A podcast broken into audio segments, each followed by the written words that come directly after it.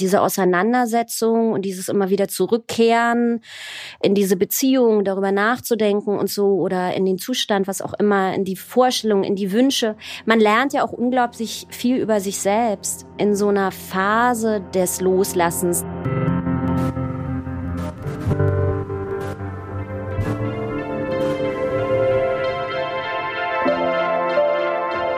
Was wir wollten. Der Podcast über die Kunst loszulassen.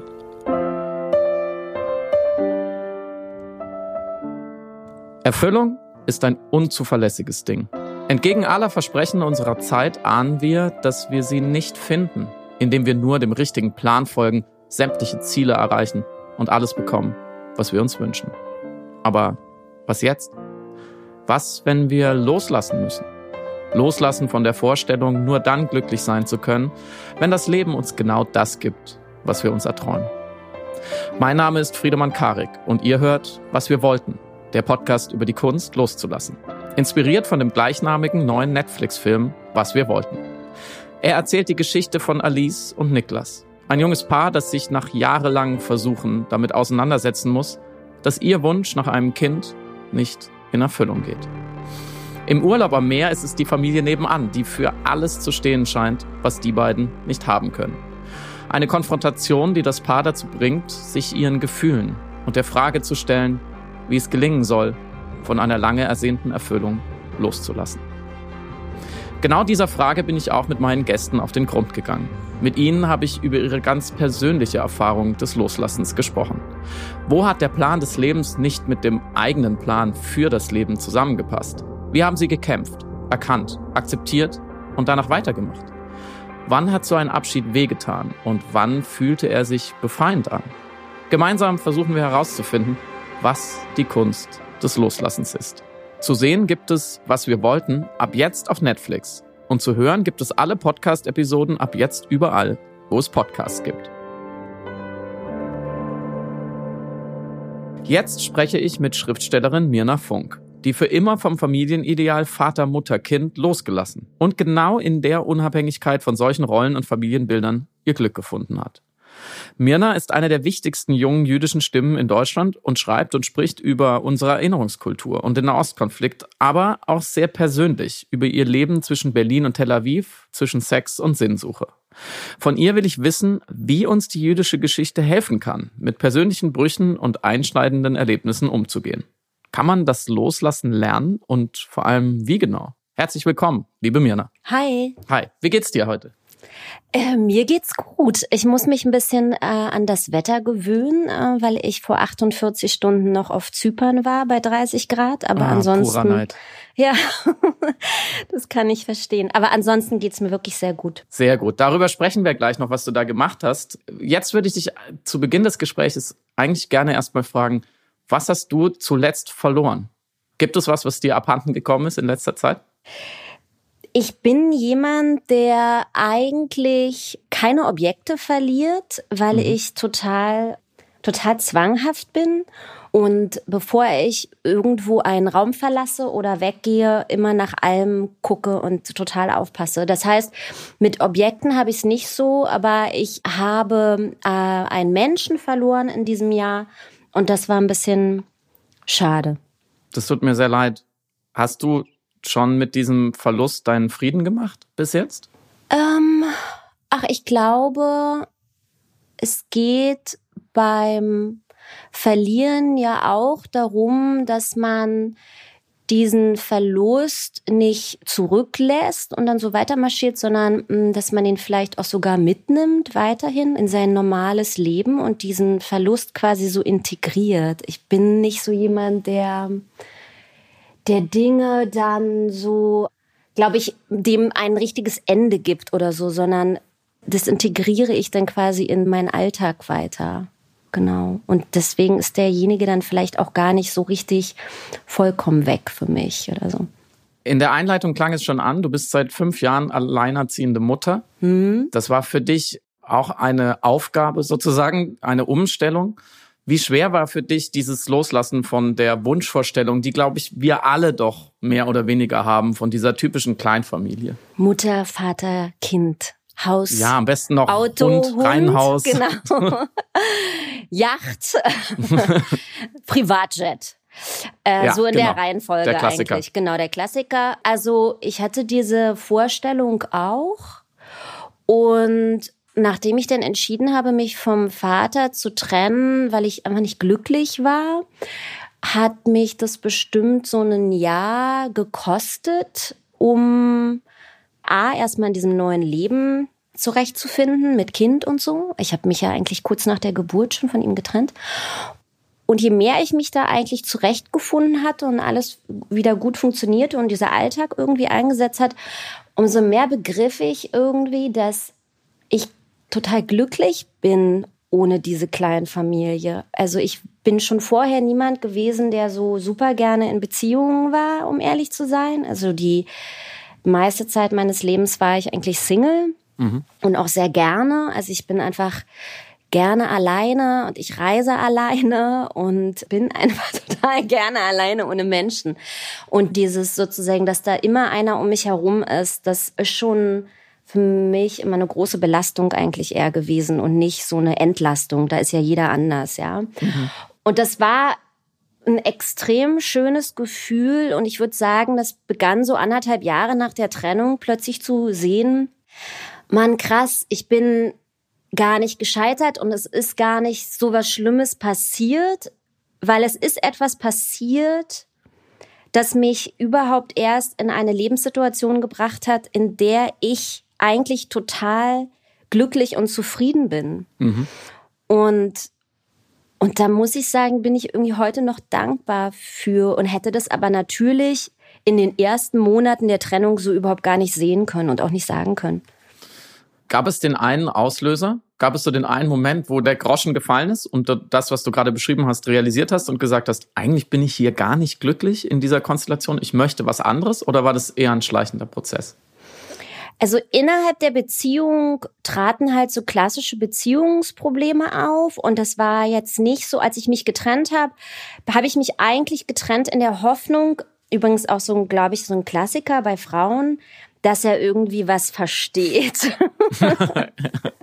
So das letzte Mittel, das, Das- der letzte genau, Hammer, den nachdem man man noch halt hat. schon einfach 200 Mal immer wieder dasselbe gesagt hat, probiert man es dann halt mit einem relativ aggressiven Mittel, ja. Und das Oh ist Gott. die Trennung. Und es war dann auch so, dass das natürlich dann auch so ein Jahr lang so immer noch so Diskussionen geführt wurden. Ja, nein, ja, nein, ja, nein, ja, nein.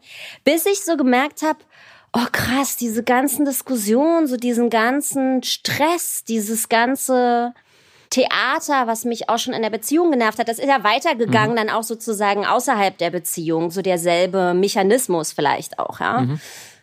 Und dann habe ich gesagt, nee, ich bin so unfassbar krass beschäftigt mit diesem anderen erwachsenen Menschen, dass mir meine Zeit und meine Energie von mein Kind genommen wird von diesem Menschen.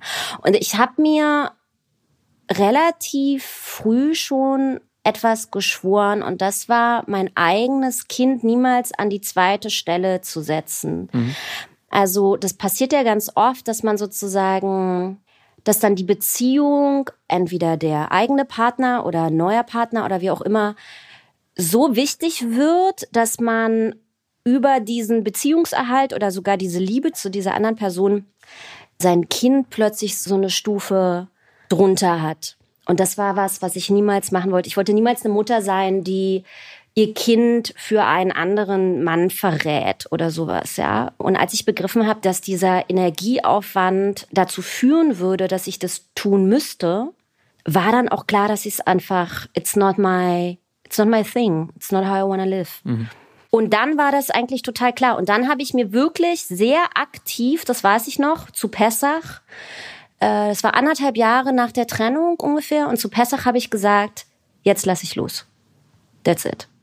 Jetzt lasse ich das alles, ihn und diese Vorstellung, die ich hatte und diese Fantasien und diese, diese Wünsche auch, ja, die lasse ich los und lasse die hinter mir und beginne jetzt mein neues Leben mit meiner Tochter. Warst du sofort erleichtert mit dieser Entscheidung? Ja, Also da gab es vielleicht schon, was man nennt, eine innere Kündigung vorher, und die äußere musste nur noch folgen.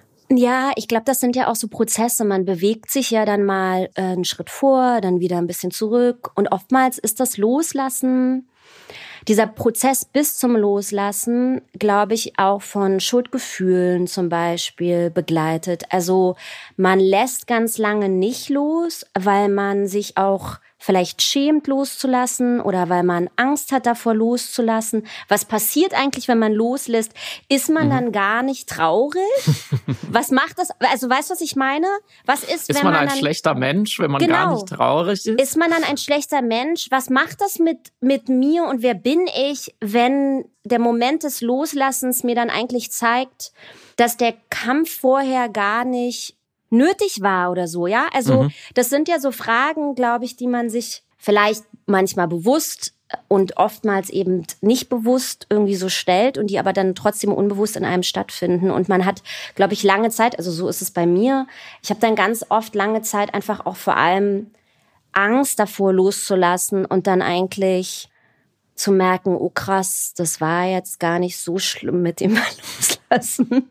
Ich kann das total nachvollziehen. Also bei jeder meiner Beziehungen am Ende war für mich das erste Gefühl auch eines der Erleichterung und gleichzeitig mit der Erleichterung immer verbunden eine tiefe Verunsicherung oder ein Zweifeln, ob ich das jetzt fühlen darf oder sollte und was das über mich, über die mhm. Beziehung, über sie aussagt. Und ich habe eine Weile gebraucht, um zu verstehen, dass diese Erleichterung eigentlich also eigentlich nur was Gutes bedeutet, nämlich das heißt, dass ich an sich äh, halbwegs intakt da rausgekommen bin und dass ich mich mhm. sozusagen auf das freue, was jetzt kommt, weil es wieder eine neue Chance birgt. Mhm. Und diese Chance ist nun mal jetzt abgehakt, so das muss man dann akzeptieren, aber dass es auf jeden Fall besser ist, als ein halbes Jahr todtraurig durch die Gegend zu laufen und zu hadern und zu zweifeln, war das die richtige Entscheidung. Dann lieber fast ein bisschen zu leichtfüßig da rauszukommen und so zu verarbeiten, oder? Ja, also das hat mich schon anderthalb Jahre gekostet und mhm. wenn ich zurückblicke auf die anderen drei Beziehungen, die ich vor ihm noch hatte. Da war es so, dass ich bei zweien jeweils anderthalb Jahre gebraucht habe, auch. Ich lasse mir schon ordentlich Zeit. Also ich bin nicht so, mich findet man jetzt nicht drei Wochen nach einer Trennung lustig auf einer Party oder so, sondern Barfuß man auf der findet, Bar tanzend. nee, also also man findet mich dann eigentlich weinend im Bett, ja. Und das finde ich auch total okay.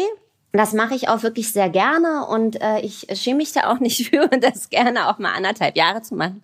Also es ist schon so, dass ich mir damit schon auch Zeit lasse und das auch brauche für meine eigene Entwicklung und für mein eigenes Verständnis und diese Auseinandersetzung und dieses immer wieder zurückkehren äh, in diese Beziehung, darüber nachzudenken und so oder in den Zustand, was auch immer, in die Vorstellung, in die Wünsche. Man lernt ja auch unglaublich viel über sich selbst in so einer Phase des Loslassens. Auch dieser Moment, wo ich dann während Pessach das entschieden habe, ich würde das, das sozusagen das Ende der langen Loslassphase vielleicht eher bezeichnen.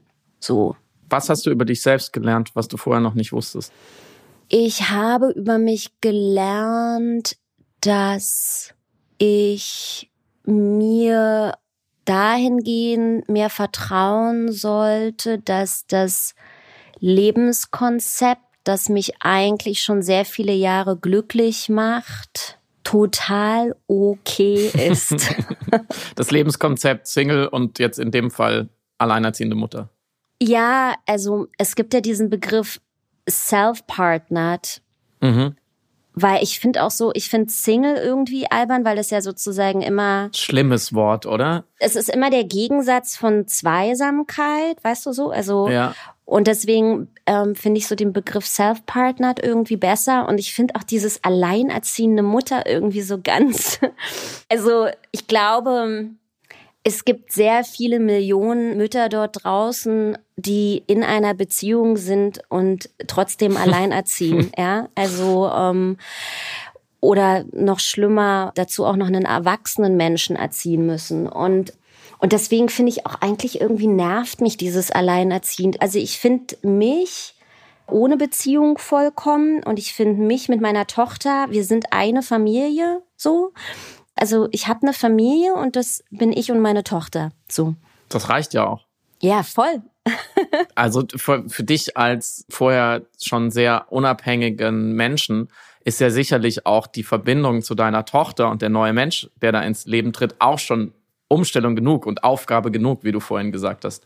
Da gibt es ja genug zu tun und genug zu erfahren und sich genug darauf einzustellen. Ja, ja, genau. Aber das ist was, was ich zum Beispiel, also ich habe das irgendwie, also sie ist gekommen und ähm, ich habe mich auf sie eingestellt und jetzt grooven wir halt einfach und leben hier gemeinsam in dieser Wohnung und teilen halt unseren Alltag und wachsen gemeinsam und äh, erfahren Dinge gemeinsam und getrennt und erzählen uns von all diesen Erfahrungen, die wir ohne den anderen gemacht haben. Also mhm. das ist halt einfach für mich eine total schöne Beziehung. Er auch. Es ist ja eine zwischenmenschliche Beziehung, die wir führen, die mich extrem bereichert und, und glücklich macht eigentlich nur und eigentlich überhaupt nicht anstrengend. Wie groß war denn der Druck von außen, den du empfunden hast zu dieser klassischen Partnerschaft, zu dieser, dieser Konstellation? Ich habe den Eindruck, dass von Frauen das eher noch abverlangt wird, dieses Vater-Mutter-Kind-Ding, als von Männern. Andererseits wird es von Männern immer noch eher akzeptiert in diesem Klischee, ja, der muss sich halt noch die Hörner abstoßen oder der, dem ist das zu eng, das ist halt ein freiheitsliebender Typ. Von einer Mutter erwartet man das weniger, oder? Ja, ich bin so jemand, ich interessiere mich wirklich extrem wenig für die Erwartungen der anderen und ja, ich habe da nicht so ein Problem gehabt. Das war viel mehr in mir. Also ich habe das gar nicht ich habe nicht den Eindruck, dass jetzt die Gesellschaft oder so etwas von mir gefordert hat und ich hatte Sorge, das nicht erfüllen mhm. zu können oder sowas. Und so dein Umfeld, also dass mal eine Freundin oder ein Freund gesagt hat, so bist du dir sicher, Willst du das wirklich so machen? Also es gab eine Freundin, die extrem stark diese Nuklearfamilie schätzt mhm. und ähm, was auch immer passieren würde in dieser Beziehung, sie an dieser Beziehung festhalten würde. Das war jemand, der so Sachen gesagt hat, die ich dann aber irgendwann nicht mehr mhm. verstehen konnte. So und und wo ich gemerkt habe, nee, ich würde nicht an etwas festhalten, bedingungslos, also an meinem Kind ja bedingungslos, aber nicht sozusagen an einem anderen Menschen. Mhm.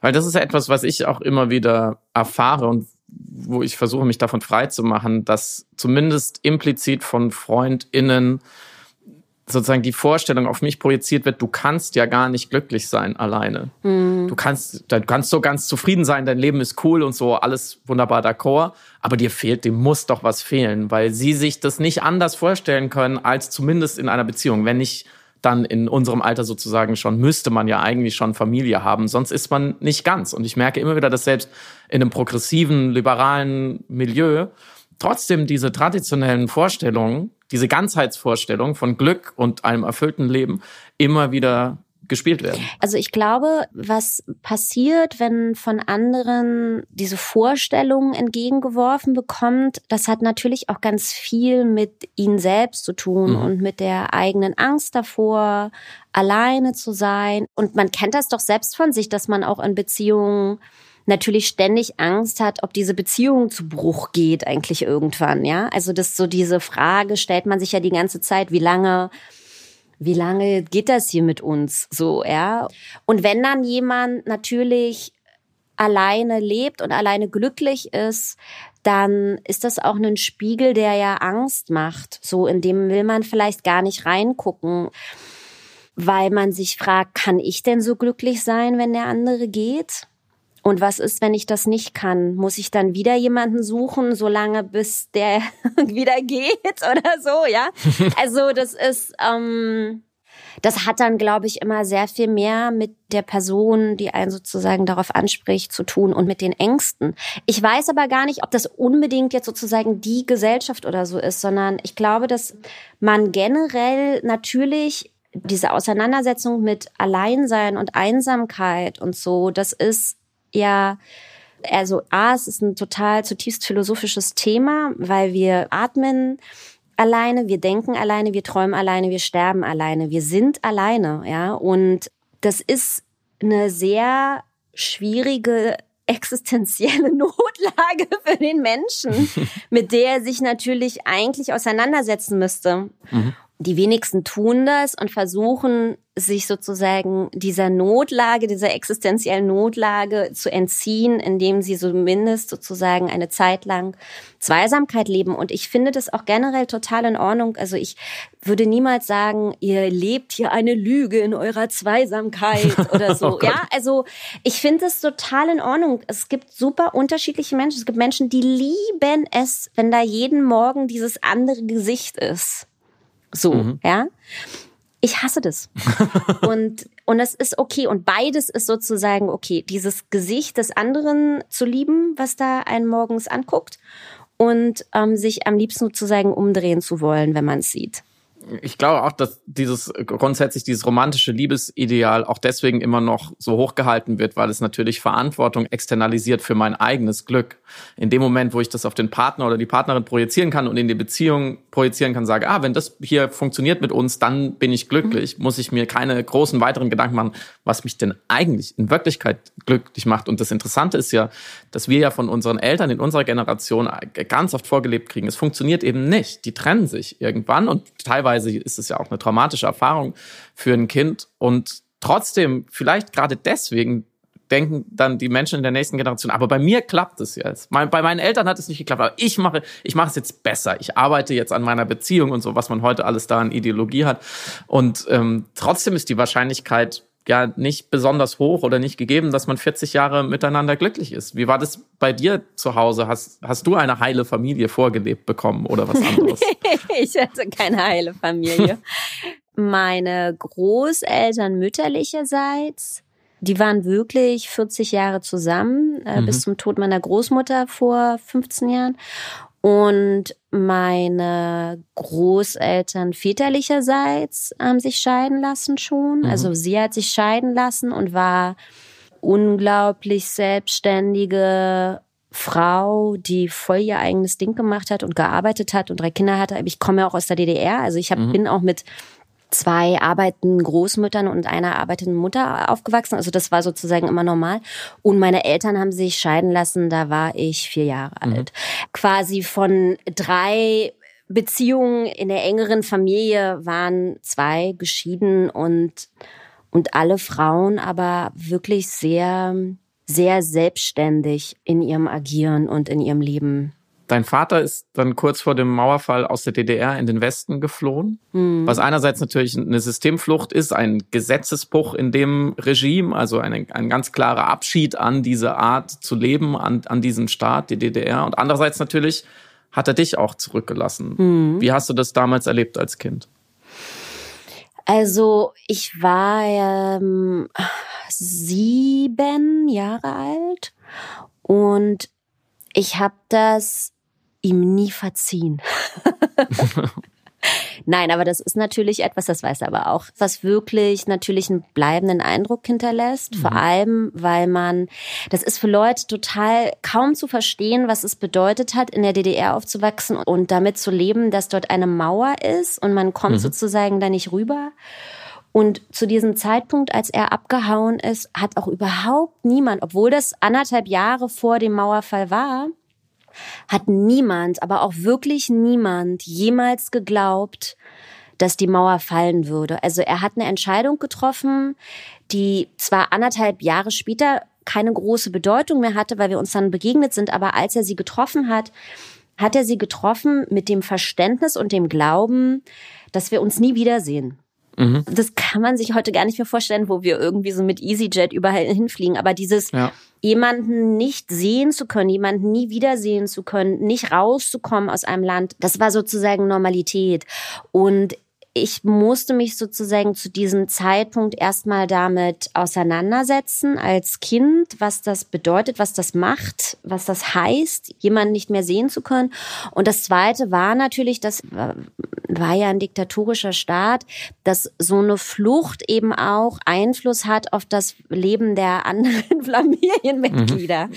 Ja, also ich musste dann auch zu meiner Direktorin und die hat mich dann ausgefragt und mhm. meine Mutter musste zur Polizei und also. Und dein Vater wusste das. Das musste ihm bewusst gewesen sein, dass es auch euch betrifft. Ja, natürlich, oder? das weiß man, ja. Mhm. Mhm. Also die waren ja schon getrennt zu dem Zeitpunkt. Vielleicht mhm. hat er vermutet, dass aufgrund der Trennung, also dass es vielleicht nicht ganz so viele Repressalien geben wird oder so, ja.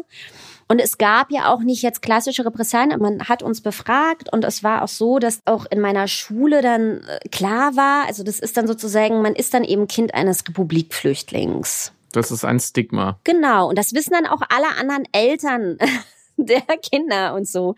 Ne? Also das ist wirklich, man kann sich das gar nicht mehr vorstellen. Und dass das etwas ist, was gerade, das war jetzt vor 32 Jahren, das ist eigentlich gar nicht mhm. so eine lange Zeit. Konntest du damals schon, so jung wie du warst, gut loslassen? Hast du das akzeptiert? Weil dir muss klar gewesen sein, das ist kein Abschied für eine Zeit, sondern für eine sehr, sehr lange Zeit, wie auch immer man das als Kind überreist. Konntest du deinen Vater verabschieden für dich? Ich glaube nicht, aber das ist jetzt auch wirklich was, was ich nicht mehr erinnere. Ich glaube, da würde ich jetzt dieser Siebenjährigen irgendwas in den Mund legen oder in ihre Gedanken oder in ihr Herz. Mhm. Das kann ich nicht mehr. Ich habe da keine keine bewusste Erinnerung dran. Es gibt ja so Momente, wo man quasi in so kindliche Mechanismen zurückverfällt. Und wenn ich jetzt sozusagen gucke, wie ich heute irgendwie, was ich fühle, wenn ich an ihn denke oder sowas, dann würde ich jetzt sagen, und das sind sicherlich so alte Sachen ja auch, die sind so gemixt dann. Mhm. Und dann würde ich sagen, ich war wahrscheinlich einfach super enttäuscht und wütend. Konntest du ihn in der Folge dann auch verstehen? Als du älter geworden bist und besser verstanden hast, vielleicht warum er gegangen ist? Ja, ich meine, A, Menschen sind komplex und Entscheidungen sind komplex und ich blicke heute zurück und es hat wirklich viele Jahre gedauert. Da kann ich natürlich sehen, dass er das für sich tun musste, weil er einfach so unglaublich unglücklich war. Und ich schätze diese diese Form von Selbstbestimmung extrem an ihm. Und ich glaube auch, dass das zu sehen und zu erleben, dass der jemand extrem viel Mut aufbringt. Also Mut in dem Sinne, sein eigenes Leben zu riskieren, um glücklich zu sein. Und das war ja das Leben zu riskieren. Er hätte ja auch erschossen werden können an der Grenze. Mhm. Und diesen Mut haben, selbstbestimmt zu leben. Das ist was, was ich heute natürlich total schätzen kann und wo ich sagen kann, ich glaube, damit hatte er auch einen großen Einfluss auf mich und mein Glück. Hat dich das, wenn man so will, stärker gemacht? Schon mal mit diesem Verlust umzugehen und daraus zu lernen? Oder flexibler? Oder man sagt ja heute auch resilienter? Tja, das weiß ich gar nicht so genau. Also ich bin bestimmt super resilient würde ich jetzt mal so sagen. Und ich habe das auch schon gehört von anderen Menschen, dass sie das irgendwie über mich gesagt haben. Ob das jetzt sozusagen diese Traumatisierung war. Es muss ja was mit dir gemacht haben. Bei manchen Menschen entstehen extreme Verlustängste zum Beispiel. Das ist ja eine ganz typische Ausprägung. Wenn sie einmal einen Verlust erlebt haben, gerade als Kind, dann reproduzieren sie sozusagen das in die Zukunft und in alle künftigen Beziehungen. Aber das scheint ja bei dir nicht der Fall zu sein. Naja, ich führe halt keine Beziehungen. Das ist ja jetzt, also da könnte man jetzt so Küchenpsychologisieren und sagen, ähm, du hast so eine starken Verlustängste, Mona, dass du einfach gar keine Beziehungen eingehst, weil du nicht verlassen werden möchtest. Das ist übrigens ja so ein Klassiker, den man dann relativ schnell, den ich auch relativ schnell höre. Mhm wenn ich sage, ja, aber ich bin einfach total gerne alleine. Ach nein, du bist ja einfach nur von deinem Papa verlassen worden. ja, das ist Und natürlich die allereinfachste Erklärung. Das glaube ich wirklich auch nicht, dass es das ist, sondern äh, dass ich einfach gerne alleine bin. Und ich war in meinen Beziehungen ich neig schon auch so zu Eifersucht und sowas. Wenn ich da so ehrlich zu mir bin, kann ich glaube ich schon so, oh, jetzt bin ich auch schon so alt. und man, nein, aber weißt du, wenn man so älter wird, dann verändert man sich ja auch ganz doll, wie, wie man so Beziehungen lebt und sowas. Und das ist jetzt schon wieder alles so lange her und da war ich dann so viel jünger. I don't know. Also bestimmt hat das viel mit mir gemacht und vielleicht hat es auch viel weniger mit mir gemacht, als man denkt.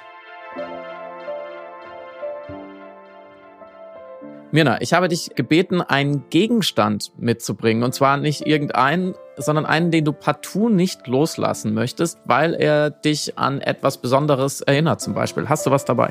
Ja, ich habe was dabei und zwar eine, eine Schmuckschatulle. Ah, äh, sie ist sehr, sehr schön. So ein bisschen, ist es Perlmutt? Das ist Stein. Und oben drauf? Genau, das wird so Perlmutt sein. Das ist so eine Blume. Und die gehörte meiner Großmutter. Mhm. Und die, ähm, ja, also die die möchte ich nicht mehr loslassen, genau, weil sie mich sozusagen äh, jeden Morgen, die steht bei mir im Bad und die erinnert mich daran, dass ich meine Großmutter sehr geliebt habe und immer noch sehr liebe. Lass uns über Zypern noch sprechen. Du hast vorhin schon erzählt, du bist erst seit kurzem wieder in Deutschland, du Glücklicher, weil du äh, Urlaub gemacht hast auf Zypern, auch um an deinem aktuellen Roman zu schreiben, über den wir gleich vielleicht noch kurz sprechen. Und Zypern ist relativ nahe an Tel Aviv dran, aber eben nicht ganz. Du wärst eigentlich lieber nach Tel Aviv, das geht momentan leider gerade nicht. Warum nach Tel Aviv? Was bedeutet dir die Stadt? Also Tel Aviv bedeutet mir natürlich einfach super viel. Ich habe Familie dort, ich habe ganz viele Freunde dort, ich habe dort gelebt und reise seit 30 Jahren nach Tel Aviv und das ist einfach so meine zweite Heimat und durch Corona ist es einfach so, dass man im Moment nicht reinkommt. Mhm. Und das fühlt sich super komisch an, dass ich halt ja. einfach schon seit einem Jahr nicht an diesen Ort fahren kann, wo ja auch ganz viele Menschen leben, die mir extrem nah sind. Und ich genieße dort halt einfach diese Wärme und arbeite dort gerne literarisch oder so. Also das mhm. ist so mein Schreibort, weil ich immer irgendwie so, ich brauche über 28 Grad, um ordentlich schreiben zu können. Ja, und wenn, dann drehe ich hier die Heizung in der Wohnung auf. Das ist richtig krass. Ich brauche es so warm, dass ich quasi mit dem, also es kann auch gerne noch heißer sein, dass mein Körper mit meiner Umwelt so verschmilzt. Wir liegen ja selber so bei 36,5 Grad. Mhm. Und wenn das Außen und das Innen sozusagen nah aneinander dran sind, habe ich das Gefühl, dass man stärker Kontakt hat zur ganzen Welt. Du könntest ja eigentlich auch unter Umständen dauerhaft dort leben. Du könntest, weil du einen jüdischen Vater hast, auch israelische Staatsbürgerin werden. Mhm. Aber das würde bedeuten, dass du deine deutsche Staatsbürgerschaft abgeben müsstest, nee, oder? Nee, ich hätte eine doppelte du Staatsbürgerschaft. Du hättest eine doppelte Staatsbürgerschaft. Warum machst du das nicht? Also ich bin ja in Berlin geboren und in Berlin auch aufgewachsen. Und Berlin ist halt genauso Heimat für mich wie Tel Aviv.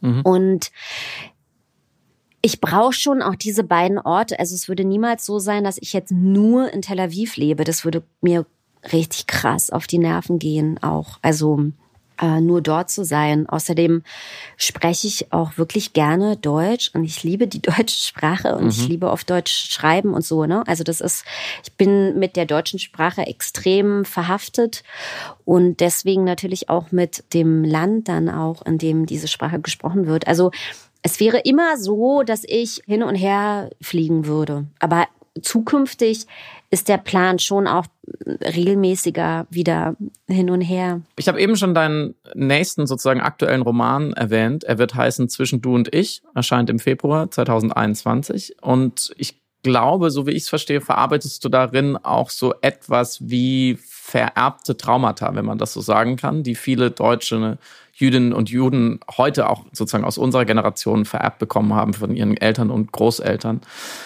Wie funktioniert das für dich? Was hast du da für eine Vorstellung? Welche Brüche sind so stark, dass man sie Generationen später noch spürt? Also mich haben zwei Sachen interessiert. Mich haben einmal Brüche interessiert, große Brüche, die man innerhalb der jüdischen Geschichte findet. Also das, das gesamte Judentum der letzten über 5000 Jahre ist sozusagen durchzogen von Brüchen. Ähm, viele denken dann immer an die, an die Shoah als großen Bruch und das war sicherlich ein großer Bruch, aber es war jetzt nicht das erste Mal, dass man sozusagen versucht hat, die Juden zu vernichten, sondern das ist sozusagen ein wiederkehrendes Motiv, ja. Mhm. Mit Vernichtung konfrontiert zu sein, mit dem Auslöschen konfrontiert zu sein und wenn man sich die jüdischen Feiertage anguckt, dann ist es auch so, dass so gut wie jeder Feiertag sich ähm, damit auseinandersetzt, dass man versucht hat, uns umzubringen. Sie haben es nicht geschafft, lasst uns essen. Mhm. Und ja, das ist sozusagen so, das ist wirklich dieses äh,